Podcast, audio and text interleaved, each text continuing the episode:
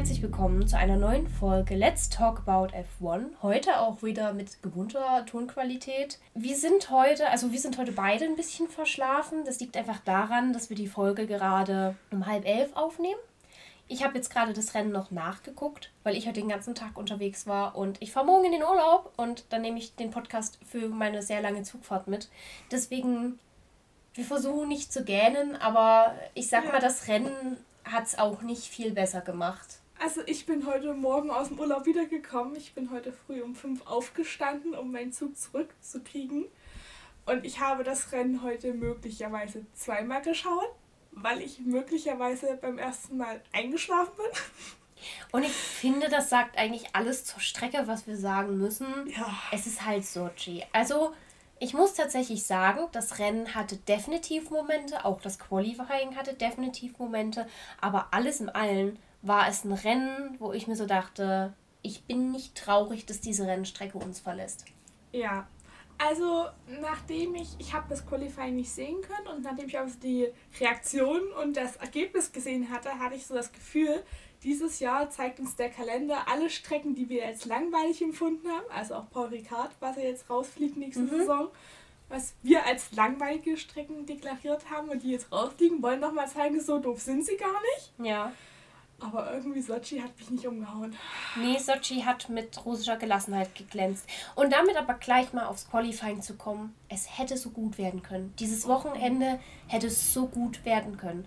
Nachdem wir die Ergebnisse des Qualifyings hatten, und zwar mit einem Lando Norris auf Platz 1, mit George Russell auf Platz 3, auf Platz 2 war, glaube ich, Carlos Sainz, wenn mich nicht alles täuscht. Korrekt. Es hätte so gut werden können. Ich meine, es war, das Qualifying war gut in dem Sinn. Ich habe immer, ich saß auch wieder da und dachte mir so, was macht Russell wieder da? Also, Ja, wie gesagt, Q2, Q3 erwarte ich schon irgendwo von dem Russell, dass er das inzwischen schafft. Auch mit einem Williams, außer es sind jetzt wirklich alle Umstände gegen ihn. Aber ich saß dann da und dachte so, es hätte so gut werden können. Ja. Dann habe ich das Rennen geguckt und ich habe mich so geärgert. Oh ja, ich auch. Also bei Russell nach dem Qualifying hatte ich so diesen Ocon-Moment von, wann ist es passiert, wie es ist Das, passiert. das habe ich jedes Mal, wenn Russell irgendwo in den vorderen zwei Reihen steht plötzlich. ja. Oder Ocon auf dem Podium. Oder Ocon auf dem Podium. Es gibt einfach Momente, wo man sich fragt, was macht dieser Fahrer genau gerade da? Wie ist das passiert? Aber es war, was mich so ein bisschen enttäuscht hat, ist das Falsche. Aber es gab ja nicht mal so, dass du sagen kannst, der hat irgendeinen Fehler gemacht, sondern es war halt einfach die Strategie, Ja. die dort falsch gelaufen ist Ja. im Rennen. Nochmal kurz auf das Qualifying zurückzukommen. Ich frage mich halt auch wo, so ein bisschen, woran hat es gelegen? Also ich habe das Qualifying ja geguckt und ich habe dann im Nachgang über, also woran lag es jetzt genau? Also vielleicht lag es an den Wetterkonditionen, wobei es ja dann schon wieder trockener war. Dann lag es auch, glaube ich, diese, diese Dreierkombi dort an der Spitze. Gut, Carlos Sainz fand ich nicht so überraschend, weil die Ferrari haben inzwischen bewiesen, dass sie auf eine Runde sehr, sehr schnell sein können. Aber ich habe dann kurz überlegt, also ich habe nicht verstanden, wo Bottas plötzlich geblieben ist. Bottas war in den freien Trainings super gut und Sochi ist einfach seine Strecke. Ich habe so viel mehr von ihm dort erwartet. Hamilton war, ich glaube, vier oder fünf. Vier. Also nicht überragend für einen Lewis Hamilton, aber gut, ich fand es jetzt nicht unbedingt furchtbar, dass Hamilton mal nicht aus der ersten Reihe startet. Und Max Verstappen ist ja gar nicht erst groß im Qualifying rausgefahren, weil er was an seiner Power Unit geändert hat und dafür automatisch eine Grid-Strafe bekommen hat, womit er eben ans Ende der Schlange gesetzt wurde. Ja. Genauso wie Leclerc. Leclerc ist auch von ganz unten gestartet. Leclerc auch. Also wir hatten in der Startaufstellung am Ende fünf Fahrer, die Strafen bekommen. Mhm. Bottas hat einen neuen Motor bekommen, wo ich da dachte, warum? Ja. Also äh, wa- was macht Mercedes, die ja eigentlich doch letztes Jahr relativ perfekt gearbeitet haben, nahezu fehlerlos, dass man bei einem Fahrer innerhalb von zwei Rennen zweimal den Motor wechseln muss. Ja, und warum ist es schon wieder Bottas? Mich hat so Ja. geärgert, dass Bottas nicht besser abgeschlossen Weil es ist eigentlich seine Strecke. Sochi war die letzten zwei Jahre immer seine Strecke und ich hätte es ihm gut. Ich habe schon im Vorhinein gesagt, selbst wenn Bottas nah am Sieg gewesen wäre, vermutlich hätte es dort einen, einen ne, hey, Valtteri ist James Moment gegeben und er hätte den Platz vermutlich an Lewis abgeben müssen, wenn der irgendwo vorne mitgefahren wäre. Aber ich hätte es ihm so gegönnt, dass er wenigstens Ja. diese Strecke wieder für sich gewinnen kann. Und es ist ja auch eine Mercedes-Strecke. Ja, und das sieht man ja auch. Und ich muss auch sagen, also es gab noch, also Latifi, Leclerc und Verstappen haben alle drei neue Motoren bekommen. Mhm. Und Giovinazzi ein neues Getriebe, aber deswegen sind die fünf schon mal von hinten gestartet.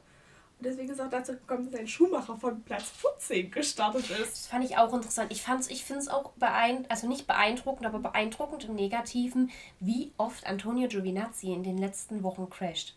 Oh ja. Eigentlich war er gerade in der 2020er äh, Saison ein relativ konstanter Fahrer. Er war so ein bisschen der Latifi, nur ein paar Ränge weiter oben. Also er wäre unauffällig, aber er ist halt konstant seine Leistung gefahren. Ich ja. finde, dieses Jahr, also gerade jetzt auch in letzter Zeit, crasht er so unglaublich viel. Aber das ist genauso wie mit Carlos Sainz. Carlos Sainz crasht in letzter Zeit auch massig und ich, also ich weiß nicht, ob das Übermut ist, so er merkt halt, das Auto steht ihm. Er ist eigentlich ein guter Fahrer, ich verstehe ja. es nicht. Ich weiß es nicht, ob es vielleicht dann ab einem gewissen Punkt eine gewisse Verzweiflung mhm. ist, dass du sagst, du fährst seit Jahren in dem Sport.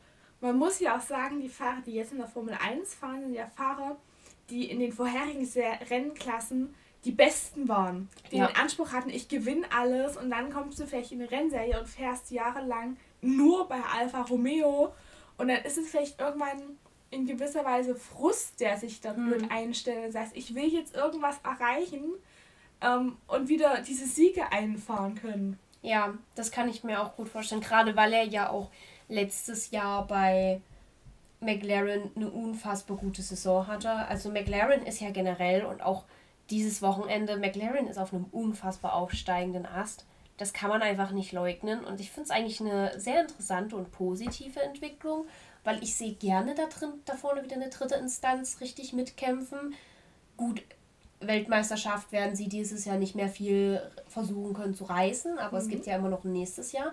Und ich meine, Ferrari wird dann nicht, also früher war es ja Ferrari, die da vorne irgendwo mit gewesen sind. Inzwischen ist es vielleicht McLaren. Also ich finde es, ich freue mich für das Team, dass es wieder so auf die Füße gekommen ist. Und nach dem Qualifying sah es ja auch so aus, als wären das die Gewinner dieses Wochenendes. Ja, im Rennen wirkte es auch noch eine Weile so. Und dann plötzlich, ich glaube, es war vorletzte Runde, drei Runden vor Schluss circa, plötzlich fing es dann an zu regnen. Und der Regen hat wieder, wie Regen es immer tut in der Formel 1, alles komplett durcheinander gewirbelt. Also Runde 44 haben die ersten Fahrer leichte Regentropfen gemeldet und gefühlt von einer Runde auf die andere war der Weltuntergang. Ja.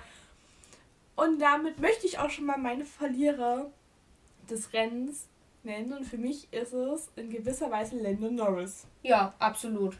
Und zwar dafür, klar, er hat seine Position 1 verloren, aber für mich auch den Fakt zu sagen, meine Box sagt mir, komm an die Box, wir ziehen dir Regenreifen mhm. drauf und sagen, nö, mach ich nicht. Ich meine, er hat die Konsequenzen dafür getragen. Natürlich. Er hat ähm, und das auch zu spüren gekommen. Aber das war für mich das, wo ich gesagt habe, wenn du die, wenn du vorne kämpfst, wenn mhm. du auf Position 1 bist, solltest du das dann tun. Solltest er hat einfach so einen relativ sicheren Rennsieg verschenkt, weil er nicht auf seine Strategen gehört hat. Und okay. ich finde, das ist, das ist auch ein bisschen ein Fehler, der erzeugt hat von Jugend, weil man hat es ja bei Lewis Hamilton gesehen. Lewis Hamilton war auch nicht glücklich damit, dass sie ihm die Regenreifen aufgezogen haben, aber das Team hat in dem Moment gesagt, nee, Lewis, jetzt ist mal Schluss hier mit Diva. Wir machen das jetzt und am Ende des Tages, er hat davon profitiert. Ja. Lewis Hamilton ist, hat halt wieder das Glück gehabt, wie es halt ein Lewis Hamilton ist, dass er immer profitiert, wenn jemand anders Mist baut. Ja. Es ist irgendwie bis auf Bahrain dieses Jahr, wo er es dann aber auch wirklich selber versaut hat. Er profitiert halt immer, wenn irgendjemand anderes äh, einen Fehler macht. Und ich weiß nicht, ob du das Interview danach gesehen nee. hast. Also Lewis Hamilton hat Sky fügen Sie irgendein Land dahinter, ein Interview gegeben. Und Lando Norris war neben ihm und sie haben sich unterhalten und Lewis Hamilton meinte, ja, ich habe es auch das erste Mal ignoriert, als mir die Box gesagt hat, ich soll kommen. Und Lando meinte darauf einfach ganz trocken, ja, ich habe sie die ganze Zeit ignoriert. Ja.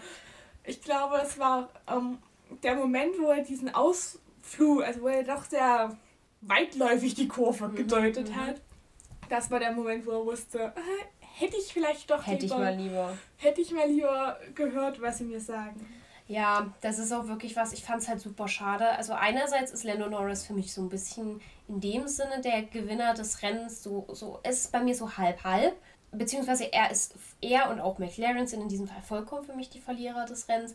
Einfach weil sie, naja, ich meine, in einem gewissen Punkt natürlich hat der Fahrer ein Anrecht darauf zu bestimmen, welche Reifen er fährt, aber das Team hat einfach halt nochmal mehr Daten und am Ende des Tages, wenn es so ein Fall ist wie hier, wo eben schon den ganzen Tag darüber geredet wird, dass es kräftigere Regenschauer geben könnte, muss das Team sich für mich dann auch einfach durchsetzen, beziehungsweise der Fahrer muss dem Team dann vielleicht entgegenkommen, auch zum Wohle des Teams. Ja. Besonders wenn eben alle anderen auch auf Regenreifen wechseln, weil es waren drei oder vier Runden es, es, er, es war ein relativ sicherer Sieg. Ja. Er hat ja auch danach auf den Slicks noch eine Weile die Führung behalten. Es, es hätte ein relativ sicherer Sieg sein können und er hat es einfach verschenkt. Andererseits muss ich eben sagen, allein dafür, dass Lando Norris einfach in Rennen so souverän über die ganze, und man kann nicht sagen, dass in Sochi wenig überholt wurde. Also mein persönlicher Gewinner des Rennens, kann man sich vielleicht schon denken, äh, hat bewiesen, dass Überholen auf dieser Strecke absolut möglich und machbar ist. An diesem Punkt mein Gewinner dieses Rennens ist Max Verstappen, der sich von Platz 20 auf Platz 2 vorgekämpft hat. Natürlich, er hat auch davon profitiert, dass Lando vorne ausgefallen ist. Aber ich meine, davon hat eigentlich jeder profitiert, der am Ende vor Lando lag. Und ich finde, das hat eben gezeigt, dass es A, machbar war zu überholen. Und mhm. B, ja, das hat es für mich nur noch so ein bisschen verschlimmert eigentlich. Weil, wie gesagt, Lando hatte das, hatte das Ding so gut wie in der Tasche. Der hat das Rennen so souverän gefahren. Das war eine krasse Leistung, weil eben dieses Über... Es war halt nicht in Monaco, wo du, wenn du die Pole Position hast und eine relativ kluge Reifenstrategie fährst, du das Rennen sicher nach Hause fährst. Das ja. haben wir auch dieses Jahr gesehen. Ich habe mich für den Max Verstappen sehr gefreut, dass er Monaco mal gewonnen hat. Aber am Ende des Tages, ja, er ist halt von der Pole gestartet. Es ist wirklich schwer, Monaco dann nicht zu gewinnen. Ja. Und Lando hat auf einer Strecke, wo es eben nicht so schwer war, überholt zu werden, hat er das so souverän eigentlich die ganze Zeit gemacht, was wieder nur zeigt, wie unfassbar talentiert er ist. Definitiv. Und ich habe ihm letztes Jahr, glaube ich, immer ein bisschen Unrecht getan, weil ich ihn so auf der mittleren Stufe eingeordnet habe. Ich glaube, ich muss ihn nach dieser Saison wirklich weiter hochheben. Und der andere, das, der andere Verlust, den ich mir wieder dachte, war so ein bisschen Danny Rick. Weil es hat mhm. mich dieses Wochen nach, nach einem Doppelsieg in Monza habe ich mehr erwartet. Das Qualifying war also zwischenzeitlich mäßig. Er hat so ein paar Mal darum gekämpft, überhaupt weiterzukommen. Ja. Und dann das Rennen war für mich auch nicht überragend, sage ich dir ganz ehrlich, wie es ist. Ich dachte eben nach Monza, da sind vielleicht doch die Groschen ein bisschen mehr gefallen und es, es kommt mehr. Ja, das stimmt, das kann ich nachvollziehen. Ich muss sagen, ich fand zumindest, wenn man die Startaufstellung mit dem endgültigen Rennergebnis vergleicht, hat sich doch sehr viel gewandelt. Und ja. ich fand auch diese Letzten haben da nochmal so viel Chaos reingebracht. Und du hast auch ich glaube, unsere Enttäuschung der Saison, können wir jetzt schon sagen, ist Aston Martin. Ja. Und das haben sie dieses Rennen wieder bewiesen. Ich meine, Stroll war am Anfang gut dabei, mhm. aber der ist im Endeffekt zu früh in die Box, genau wie Russell. Ja. Und ist somit außerhalb der Punkte gelandet. Vettel auch. Ja. Ich glaube auch, dass zumindest Vettel gerade jegliche Motivation und Lust verliert, dort überhaupt weiterzufahren? Ich glaube, er, er hat halt die Saison abgeschrieben. Ich glaube, Definitiv. er hofft halt auch ein bisschen darauf, dass sich mit dem Motor nächstes Jahr was tut und dass da irgendwie ein Fortschritt kommt. Ich glaube, komplett Aston Martin ist inzwischen Modus, wir konzentrieren uns auf die nächste Saison, wir versuchen ein richtig geiles Auto hinzuzimmern, aber diese Saison können wir abschreiben. Und ich finde es super schade, weil es hätte nicht, es, keine Ahnung, es war letztes Jahr so viel da und es wurde eigentlich nicht so viel am Auto geändert. Ja. Aber das ist das, was mir allgemein diese Saison sehr aufgefallen ist. Wir haben alle vor der Saison groß getönt. Es gibt keine neuen Motoren, das wird alles so wie letzte Saison. Mhm. Und gefühlt ist das komplette Fahrerfeld über den Haufen geworfen. Ja, ja, es ist komplett anders. Allein schon, das sieht man ja allein an der Weltmeisterschaft. Also jetzt zieht Lewis Hamilton vorbei, aber ich glaube auch nicht wesentlich, weil Max Verstappen halt den zweiten Platz geholt hat und drei ja. Punkte vorne lag. Also es ist immer noch dicht beieinander. Wir wissen, es kommen jetzt noch vier, fünf Rennen, wenn überhaupt, abzuwarten. Ich meine, wir haben Amerika und Mexiko noch offiziell im, im Kalender stehen und ich glaube, Brasilien steht auch noch offiziell Brasilien drin. Steht und die Türkei steht nächste Woche auch noch. Übernächste, übernächste Woche. Ho, freie Wochenende ja. Äh, steht auch noch offiziell an. Ich hätte jetzt letztens geguckt, es gab keinen aktualisierten Rennkalender irgendwo. Es ist immer noch der gewesen. Das heißt, ich gehe jetzt davon aus, Türkei wird gefahren. Und das sind nicht mehr viele Rennen trotzdem, von denen halt auch leicht nochmal eins wegfallen kann. Und das ist so eng. Es ist ja. so eng.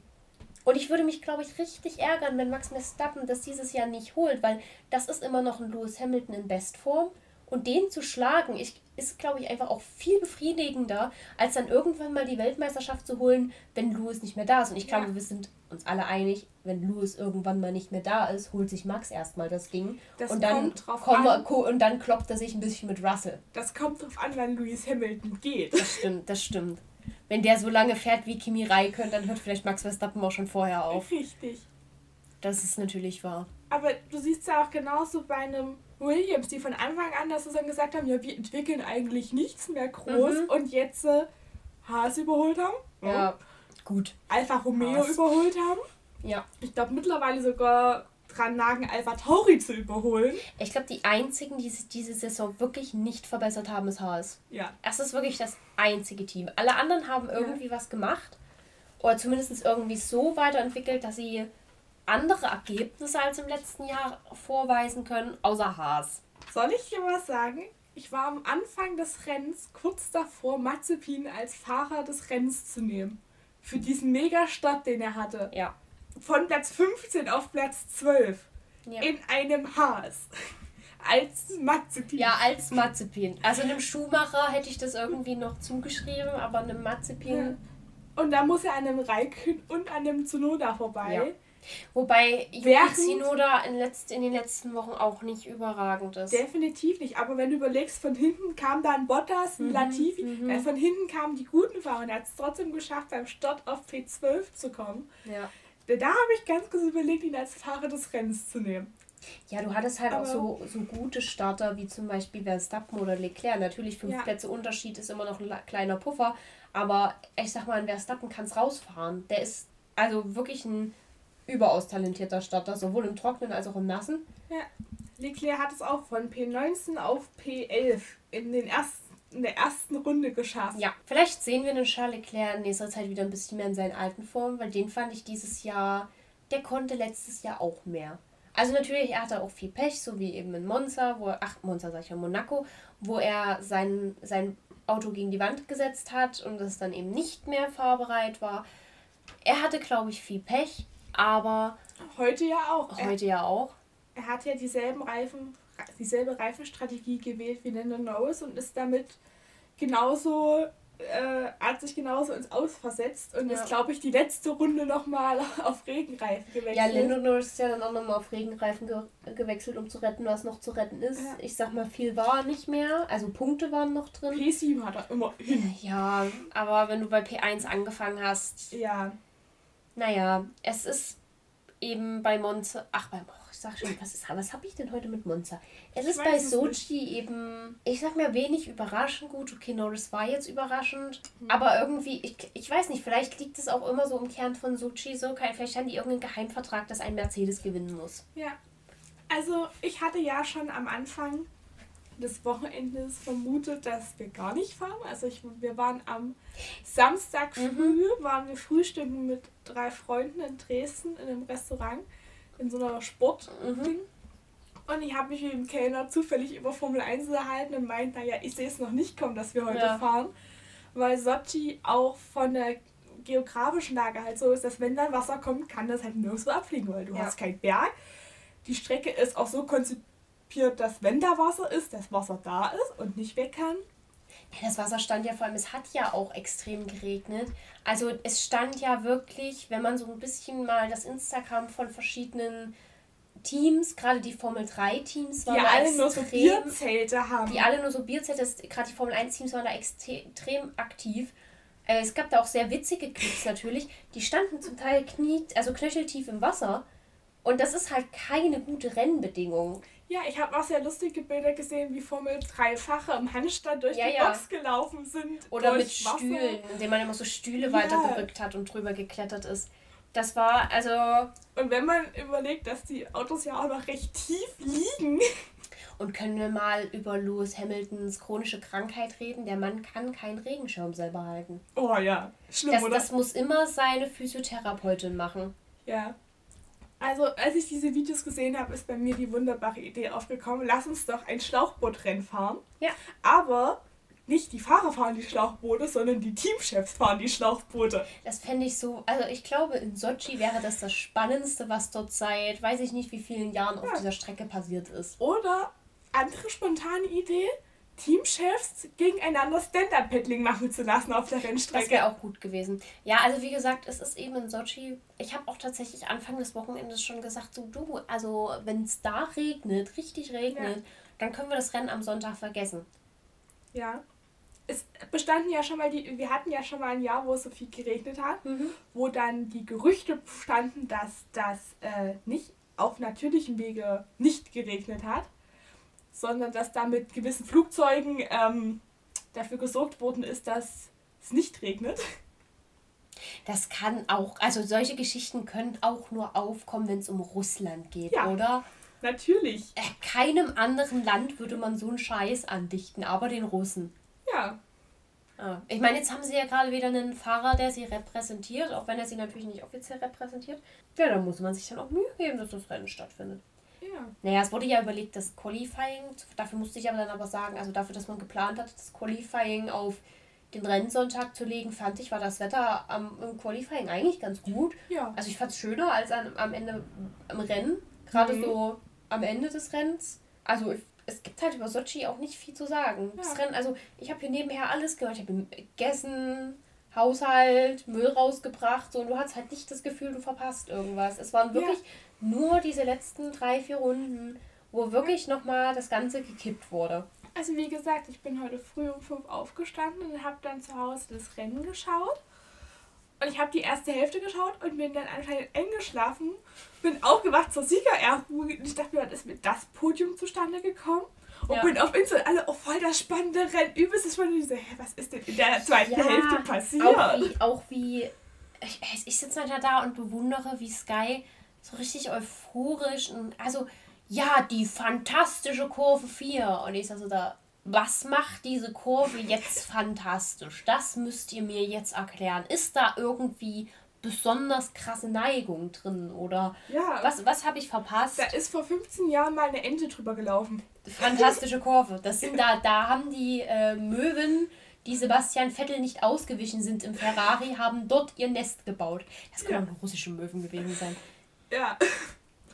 Nee, aber das, ich, ich finde es immer beeindruckend, wie man Sochi so hochhalten kann und du als Fan sitzt eigentlich da und denkst dir so, ja, Sochi, das spannende Rennen. Das habe ich mir aber schon letzte Woche gedacht, als ich das Rennen angeteasert habe, wo ich dachte, reden wir von derselben Strecke, erwarten ja. wir dasselbe Rennen? Ja. Oder ähm, seid ihr gedanklich schon bei St. Petersburg nächsten Jahr? Vielleicht, vielleicht haben sie sich schon so auf die neue Strecke eingestellt und gefreut. Aber weil du vorhin Paul Ricard angesprochen mhm. hast und dass es eben rausfliegt, ich möchte mit dir mal das Thema aufmachen.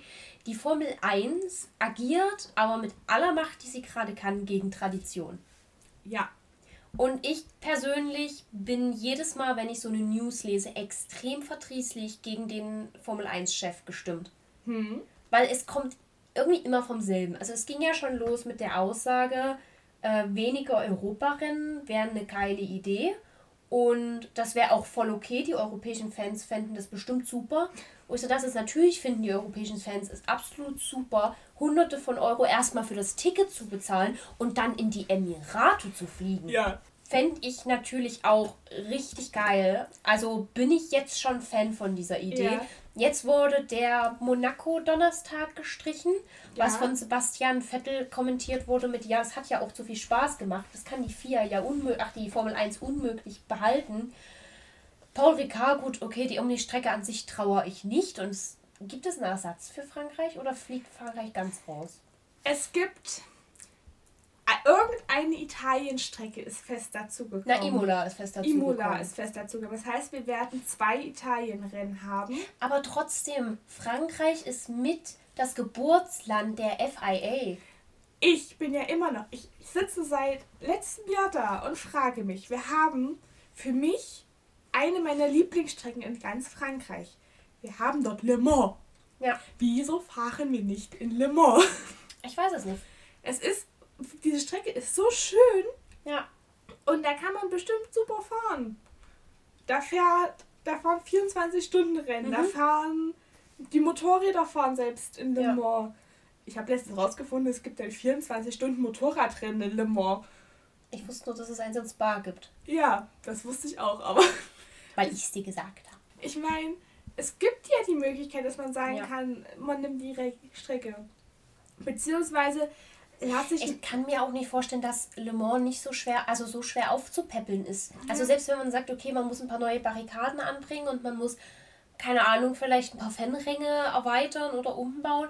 Ich kann mir nicht vorstellen, dass dafür die Finanzen nicht, weil Le Mans ist eine bekannte Strecke, Le Mans ist eine Traditionsstrecke. Und es ist eine Strecke, die jedes Jahr gerade zu den 24-Stunden-Rennen gut besucht wird. Ich kann, ich kann mir auch vorstellen, dass viele Franzosen zu diesen Rennen gehen. Weil ich meine, sie haben ja nicht nur einen französischen Fahrer, dann haben sie gut, oder sie haben ja auch noch Charles Leclerc, der ja Monogasse ist, was ja schon nah an Frankreich dran ist. Sie haben sogar zwei französische Fahrer. Wer ist der zweite? Ich weiß nur Ocon. Gasly. Ach ja, Pierre Gasly ist Franzose. Oh Mann, ist das peinlich. Aber es gibt, es gibt zwei, mindestens zwei französische Fahrer plus Charles Leclerc den lassen wir mal als Halbfranzosen durchgehen.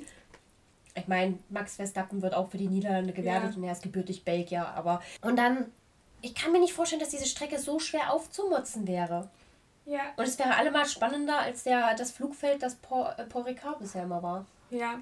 Und ich muss auch sagen, ich glaube, das ist geografisch gesehen auch spannend. Wenn man vielleicht ja. wirklich irgendwann, man sagt, man hat Sanford, man hat Spa, man hat Le Mans und vielleicht irgendwann noch Nürburgring wieder dazu sind das eigentlich vier Strecken, die alle gut miteinander zu verbinden sind ja. und auch nicht so weit davon entfernt sind, dass du selbst sagen kannst, okay, Spa habe ich jetzt vielleicht keine Karten bekommen, aber ich kann immer noch mhm. nach Le Mans fahren. Das ja. ist, keine Ahnung, zwei Stündchen weiter zu fahren oder so. Ja, so aber wie viele Deutsche auch nach Österreich auf Red Bull Ring fahren Österreich oder nach kannst Spa du das auch oder mit nach Ungarn. Ich meine, es ja. ist doch, ich, ich verstehe es, ich meine, ich verstehe es nicht ganz. Weil in Amerika ist die Formel 1 nicht das krasseste Ding. Also es ist nicht so übermäßig groß. Na, okay, du kriegst halt ein Rennen zusammen. Ich, gut, Mexiko, die haben, äh, sie haben äh, Checo. Das kann ja. ich mir schon vorstellen, dass das ordentlich Leute bringt. Aber gerade dieses ganze Emirate und okay, Baku möchte ich jetzt auch nicht missen. Das ist eigentlich schon eine spannende Strecke. Bahrain ist okay, es hat immer mal ein bisschen Action geboten, aber ich kann mir auch vorstellen, dass Bahrain auf Dauer echt langweilig die werden kleine könnte. Runde. In, ich finde es schön, ja, wenn wir uns Runde. abwechseln. Mhm. Ein Jahr die große, ein Jahr die kleine. Ja. Das fände ich schön. Ich muss sagen, Brasilien hat für mich durch Senna auch noch so eine gewisse Daseinsberechtigung. Solange die nicht wieder versuchen, Regenwald abzuholzen und ja. eine neue Strecke zu bauen, ja. darf für mich Brasilien gerne drinnen bleiben. Und ich sage, in den USA, die haben die Nesca, die haben die IndyCar. Das sind deren primären Rennserien, ja. auf die sich sie fokussieren und konzentrieren. Ich meine, die fahren auch jetzt nicht in Europa und sagen, wir müssen unbedingt dorthin und weniger Rennen in den USA fahren. Richtig, und ich verstehe das nicht, warum man sich von seinen Wurzeln so unfassbar weit abkapselt.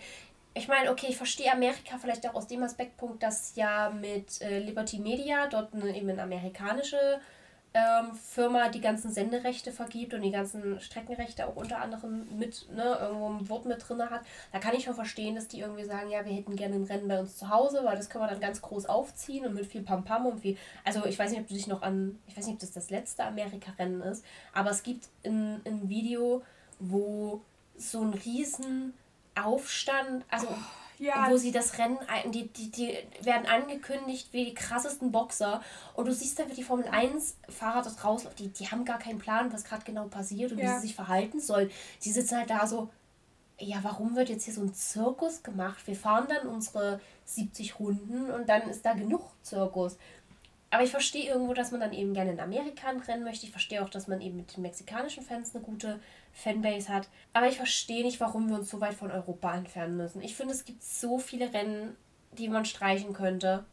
Die halt, also warum müssen wir jetzt Dubai dazu holen? Und ja. ich verstehe, dass Abu Dhabi viel Geld gibt, aber Abu Dhabi ist einfach unfassbar langweilig. Ja. Und wenn Abu Dhabi dieses Jahr wirklich das Rennen werden sollte, das entscheidet, wer den, den WM-Platz gewinnt, dann gute Nacht in keinem Bett. Dann können wir es auch auswürfeln. Dann können wir es auch auswürfeln. Dann ist es, wer auch immer das, das, das Qualifying gewinnt und dann ist gut, wenn sich nicht die beiden ersten, also vermutlich Max Verstappen und Lewis Hamilton, dann wieder gegenseitig rausschießen. Ja. Ich muss auch sagen, Ach, sie wollten jetzt doch noch irgendeine eine Strecke dort unten mit reinnehmen. Über sie, die sie jetzt diskutiert haben. Ob sie Na, Ka Katar haben sie. Katar, haben sie diskutiert gehabt, ob das als Ersatz für irgendwas einspringt. Wo ich, also ich, ich verstehe die zu sagen, den logistischen Hintergrund, wenn wir Mhm. einmal da unten sind, brauchen und wir unbedingt unsere 23 Rennen. Ich verstehe ja auch nicht, Ja. was Liberty Media damit hat, sich unbedingt an diesen 23 Die Rennen 23 Rennen so auf den Sack. Du hast kein Ja. freies. Ich liebe ich lieb die Formel 1. Versteh mich nicht falsch. Ich gucke gerne Formel 1, aber du hast kein freies Wochenende mehr.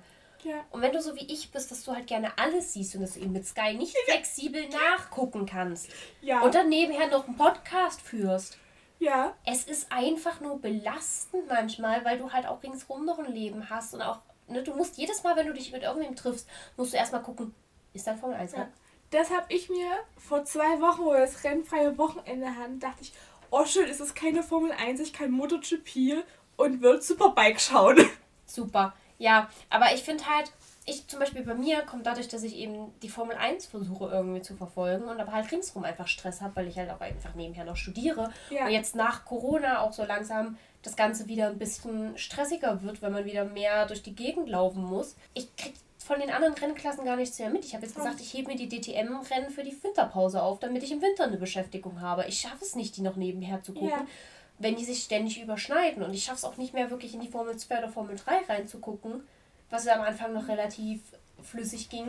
Ja. Ja. Er gesagt hat, mir ist, es, mir ist es halt auch zu stressig. Und ich glaube, es kommt auch manchmal so ein bisschen dadurch, dass ich ja dann noch anderthalb Stunden immer dran sitze, den Podcast zu schneiden.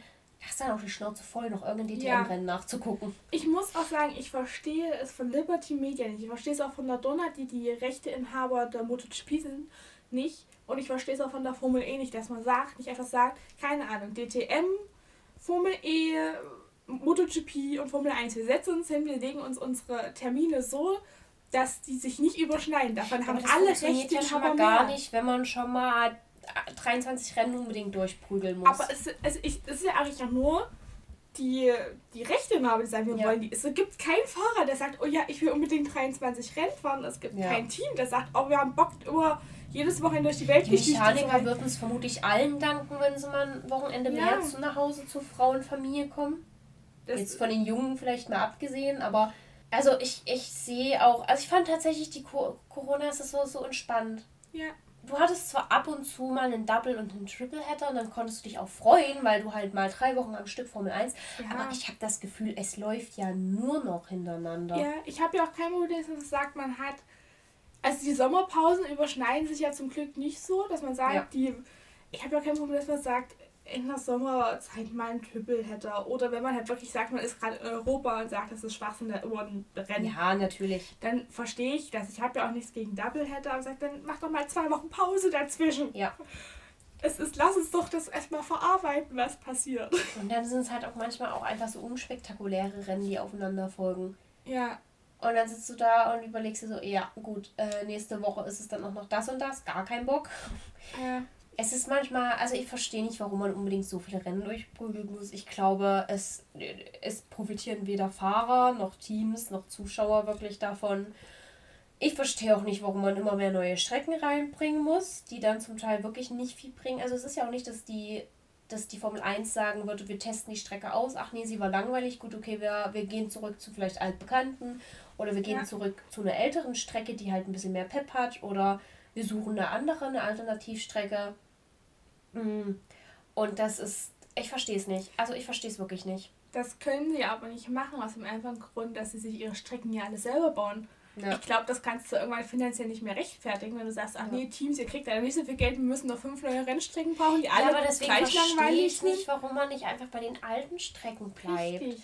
Die erprobt sind und wo es auch einfach spannend Rennen gibt. Okay, Ja. nicht alle alten Strecken lassen sich gut auf die neuen Fahr also auf die neuen neuen Dings, aber dann finanziert doch lieber oder investiert doch lieber in diese Strecken, dass die eben die, die, die, die Flächen verbreitern. Das ist zum Beispiel Richtig. äh, äh, größere Flächen gibt, dass die Autos besser überholen können. Oder wie in Spa, dass eben Kurven angepasst werden.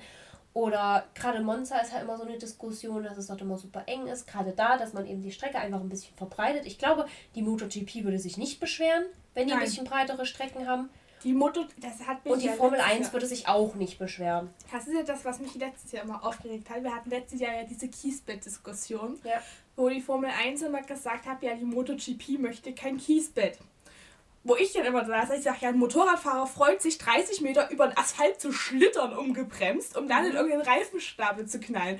Ich glaube, das, das freut sie super, anstatt einfach durch ein Kiesbett ausgebremst zu werden. Ja, ich, aber ich glaube, dass, also diese Kiesbett-Diskussion ist auch, glaube ich, einfach so ein Fass ohne Boden.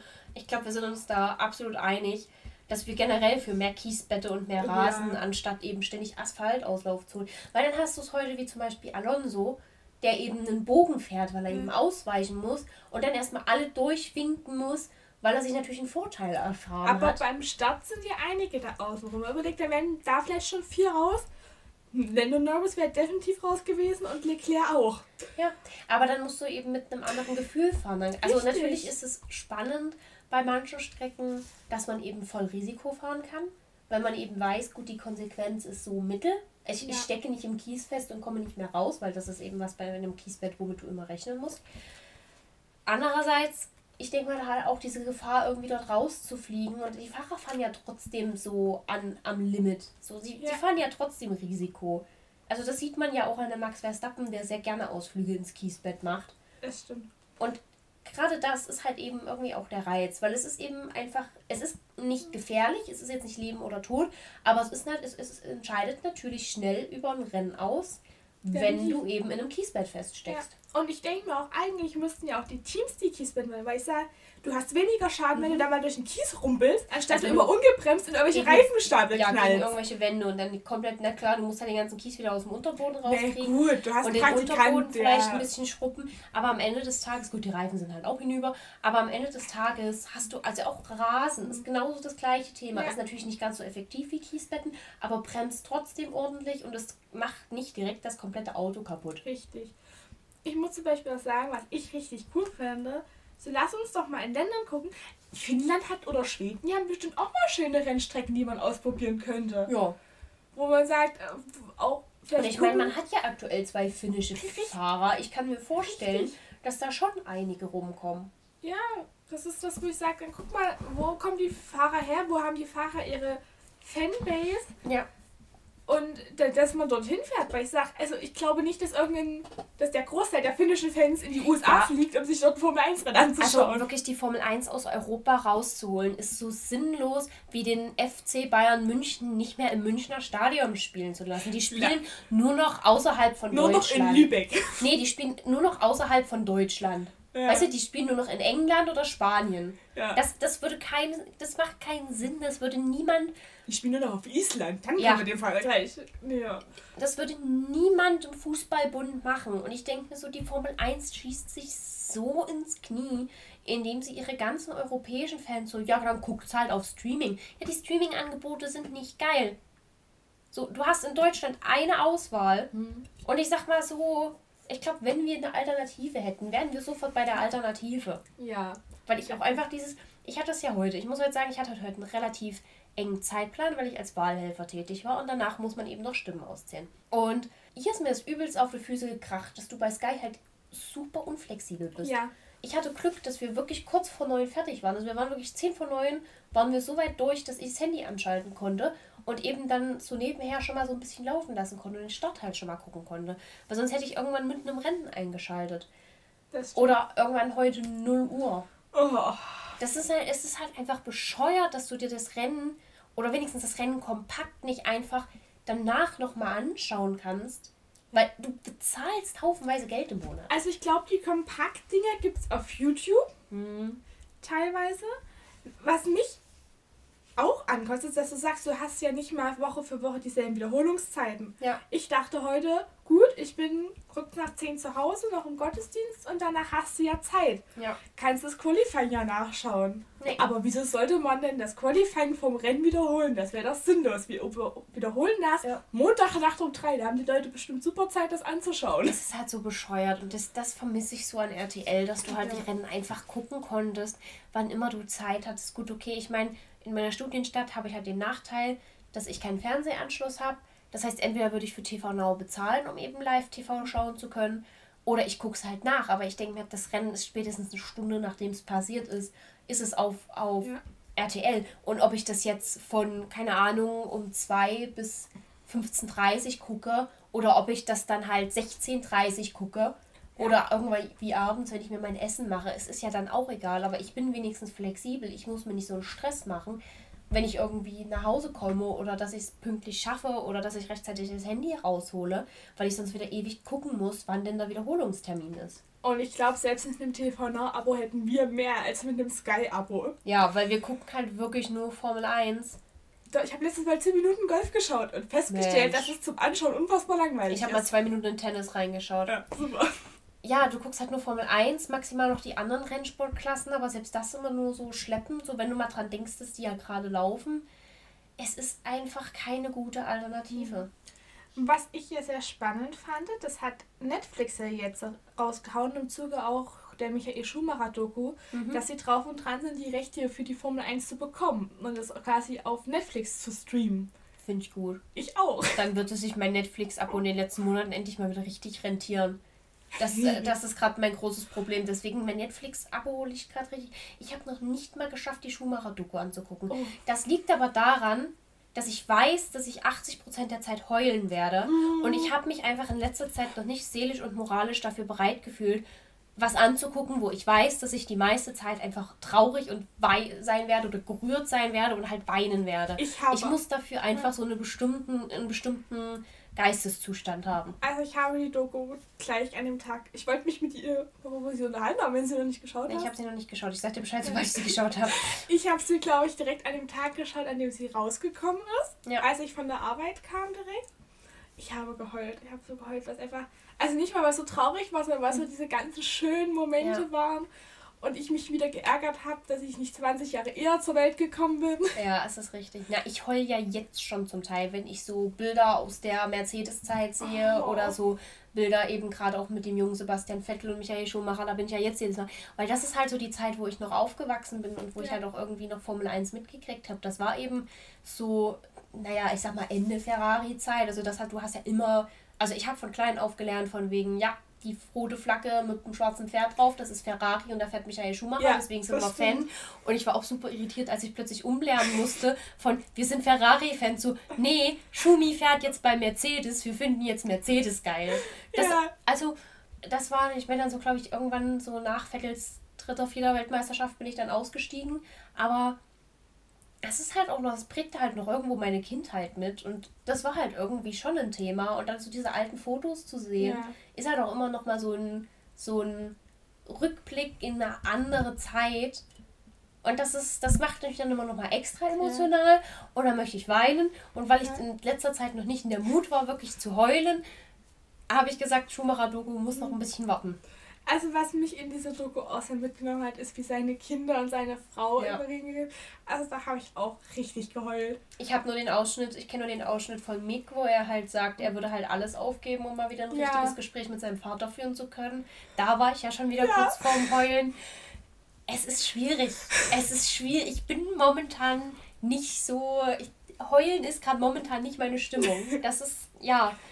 Aber das ist halt auch der Grund, warum ich gesagt habe, es kommt nur irgendwann, wenn ich mal wirklich denke, so jetzt, jetzt oder ja. nie. Also sie ist sehr gut. Ja. Wenn ihr ein Netflix-Abo habt, schaut sie euch an.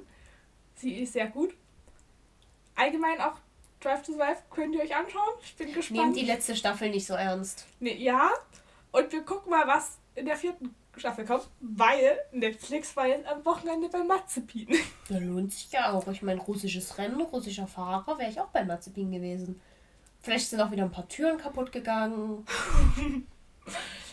er hat ja jetzt auch in großen Tönen drüber gesprochen, dass er Mick ja doch eigentlich sehr gerne hat. Ich weiß jetzt nicht, wer in der PR-Abteilung von Haas gesagt hat, äh, Jungs, jetzt reißt euch bitte mal wieder zusammen, wir machen uns hier gerade lächerlich. Aber irgendwer wird ihnen ins Gewissen geredet haben. In irgendeinem Interview hat Mazepin Schumacher zu sich nach Hause eingeladen. Ach, schön. Das ist auch, ja.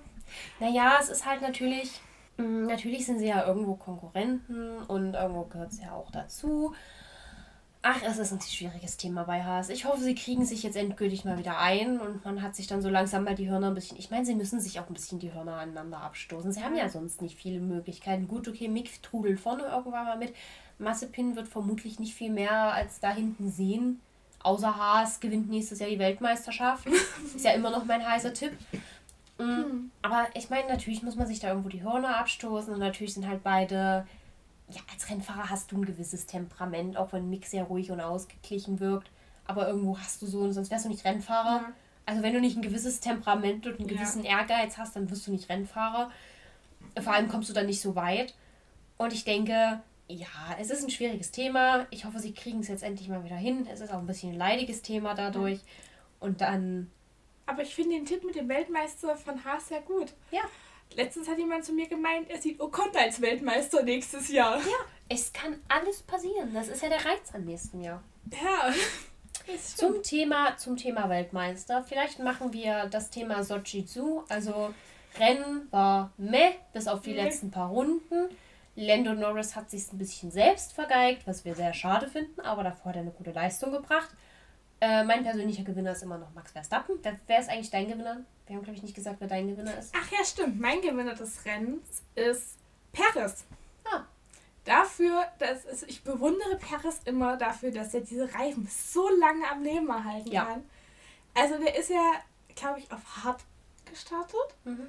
Und ich glaube, der wäre auch das Rennen durchgefahren auf den harten hätte auch die Reifen nicht wechseln müssen, ja. weil es im Reglement steht. Ja, Paris ist wirklich da, ist der echt gigantisch. Gut, dann haben wir festgestellt, unsere Gewinner sind beide bei Red Bull und Wally möchte uns heute noch ein bisschen über, darüber informieren, was denn in anderen Rennklassen so passiert.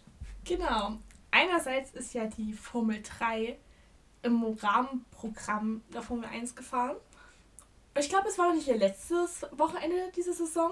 Ich habe keinen Überblick. Ich habe den Überblick auch verloren. Auf jeden Fall haben sie jetzt einen Fahrer und einen Team-Weltmeister. Und zwar hat am Samstag schon Dennis Hauger den Formel 3 Champion-Titel für sich entscheiden können. Und dann heute, glaube ich, wenn mich nicht alles täuscht, hat Trident die Teammeisterschaft gewonnen mit seinen drei Fahrern. Mich irritiert es immer noch, dass Formel 3 Teams. furchtbar, dass es drei Fahrer gibt. Das macht mich so. Das, kam das nicht von Toto Wolf, dass er ge geäußert hat, er hätte gerne drei Fahrer pro Team? Wie gesagt, ich, ich von mir aus würde es, keine Ahnung, vermutlich doppelt so viele Teams. Aber realistisch gesehen, die Strecken sind jetzt schon für manche, äh, für manche Rennen zu kurz und zu eng. Ich weiß nicht, ob drei Fahrer in der Formel 1 eine gute Idee sind. Das muss ja aber von Toto Wolf kommen, weil wer gefühlt acht Ersatzfahrer hat. Ja. Also wenn jemand Fahrer auf, auf Rückhand hat, dann ist es ja nun wirklich Mercedes. Genau. Und dann habe ich, würde ich noch eine doch traurige News anbringen. Und zwar ist am Wochenende auch geplant gewesen, dass die World Superbike in Jerez fährt. Und am Samstag ist dann in einer der Rahmenserien der World Superbike in der Supersport 300 Klasse der Cousin des MotoGP-Fahrers Maverick Vinales, Dean Birta Vinales, tödlich verunglückt. Ich würde sagen, unsere Gedanken sind bei seinen Familienmitgliedern und auch ja. dem Team. Also ähm, ein 15-jähriger Fahrer, der dort verunglückt, ist einfach zutiefst tragisch. Und vor allem finde ich es halt auch so schlimm, dass es nicht der erste Fahrer dieses Jahr ist. Es ist der dritte Fahrer dieses Jahr. Es ist im Sommer schon mal ein Spanier, ein Zwölfjähriger ums Leben gekommen, dessen Namen ich mir leider nicht gemerkt habe. Mhm. Und am ersten Mai-Wochenende, ich weiß es noch, das war der Sonntag, bevor ich Klausuren geschrieben habe, ist Jason Di Pasquier in der Moto 3 tödlich verunglückt mit 19 Jahren. Und ich finde es immer so tragisch, dass das Gefühl im Motorradrennsport immer die Jungen sind. Also ja. es wäre genauso schlimm, wenn ein 30-jähriger Valentino Rossi ums Leben kommt. Keine ja. Frage. Äh, das, das, äh, ja, ich glaube, es ist immer extra tragisch, wenn ja. ein Kind oder ein Jugendlicher. Ich glaube, das ist immer noch mal, wirkt immer noch mal schlimmer auf die Menschen.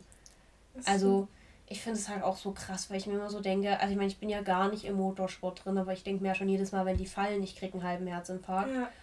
Und das ist dann auch immer so dieser Moment, also ich meine, gerade in der Formel 1 sieht man ja, wie krass dann immer an, sobald, wenn sowas passiert, ne, wird ja sofort immer so viele neue Maßnahmen eingebracht, um den Sport irgendwie sicherer zu machen.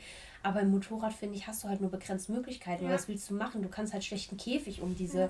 Fahrer bauen. Im Motorradrennsport ist es ja auch immer noch das Problem, also rein theoretisch kannst du ja sagen, an einem Formel 1-Fahrer, du packst einfach an jeder Stelle irgendwo noch vier Protektoren ran. Mhm. Und im Motorradrennsport musst du ja noch beweglich sein. Das ja. heißt, diese Gefahrenstelle, dass ja wohl die meisten Motorradfahrer verunglückt ist, weil sie von einem Bike im Nackenbereich erwischt werden. Und das Ja. ist der Bereich, den kannst du nicht schützen, weil du musst deinen Kopf ja bewegen können. Ja. Es ist doof, wenn du auf dem Motorrad nicht nach links und rechts schauen kannst. ja, da kannst du halt keinen Hans anbringen. Ja, Hans ist übrigens das, äh, die Vorrichtung für unsere nicht so tief in Formel 1 seienden Zuhörer, das eben genau Nacken und Schultern beschützt. Das sieht man auch immer so schön, wenn die Fahrer einsteigen, wird der Hans dann am Ende oben drauf geklickt. Die werden da quasi so richtig eingebaut, dass eben gerade wenn jemand in die Wand einschlägt, wie zum Beispiel ein Max Verstappen mit seinem ganzen G, eben der Kopf nicht so viel hin und her geschleudert wird, Ja. sondern relativ. und auch die, die, die, die G-Kräfte umgeleitet werden. Ja, genau. Genau. Das war quasi noch die traurige News. Und damit es hier nicht ganz so traurig endet, Mhm. sagen, verabschieden wir uns. Und Ja. ich habe noch ein lustiges Zitat zum Schluss. Dann leg mal los, heb mal die Stimmung wieder. Es ist ein Zitat, es hat Bottas 2018 gebracht, nachdem er führend sein Baku-Rennen hingeschmissen hat und im Aus gelandet ist. Aber ich bin der Meinung, dieses Zitat hätte er auch heute bringen können. Und zwar wurde er gefragt, was ihn denn nach so einer Niederlage wieder aufrichten können. Und er antwortete, ich weiß nicht, vielleicht mit 10 Bier. Es hätte heute auch kommen können. Ja, und damit verabschieden wir uns herzlich, wünschen euch noch einen schönen Vormittag, Mittag, Abend, wann auch immer ihr diesen Podcast hört und wann auch immer ich ihn geschnitten habe. Eigentlich morgen auf der Zugfahrt. Hm, abzuwarten. Und ja, wir freuen uns, wenn ihr uns auf unserem Instagram Let's Talk About F1-Podcast folgt. Und wir freuen uns auch sehr, wenn ihr in unsere nächste Folge wieder reinschaltet. Und bis dahin, Ich würde, ich vergesse, wir müssen eigentlich noch jemanden danken in dieser Folge. ja, Ihr habt vielleicht eine Veränderung gehört in diesem Podcast, die am Ende und am Anfang unserer Folge war. Und zwar haben wir ein sehr cooles Intro produziert bekommen, vermutlich vor allem am Anfang. vermutlich am Anfang. Und zwar hat uns Jonathan Sens ein super cooles Intro produziert. Genau, ein paar von euch haben das auch bestimmt schon auf Instagram gesehen. Wir werden das, denke ich, auch nochmal in unserer Story verlinken. Ihr dürft ihm gerne alle folgen. Ja, und sein Instagram-Tag, wenn ihr ihn mal auschecken wollt, ist vermutlich auch irgendwo in der Beschreibung dieses Podcasts. Genau. Ich glaube, jetzt haben wir alle Infos untergebracht. Ich glaube, jetzt können wir, wir sagen immer Tschüss und dann quatschen wir trotzdem noch 10 Minuten. Und mit diesen Worten einen wunderschönen Tag euch noch und macht's gut. Macht's gut.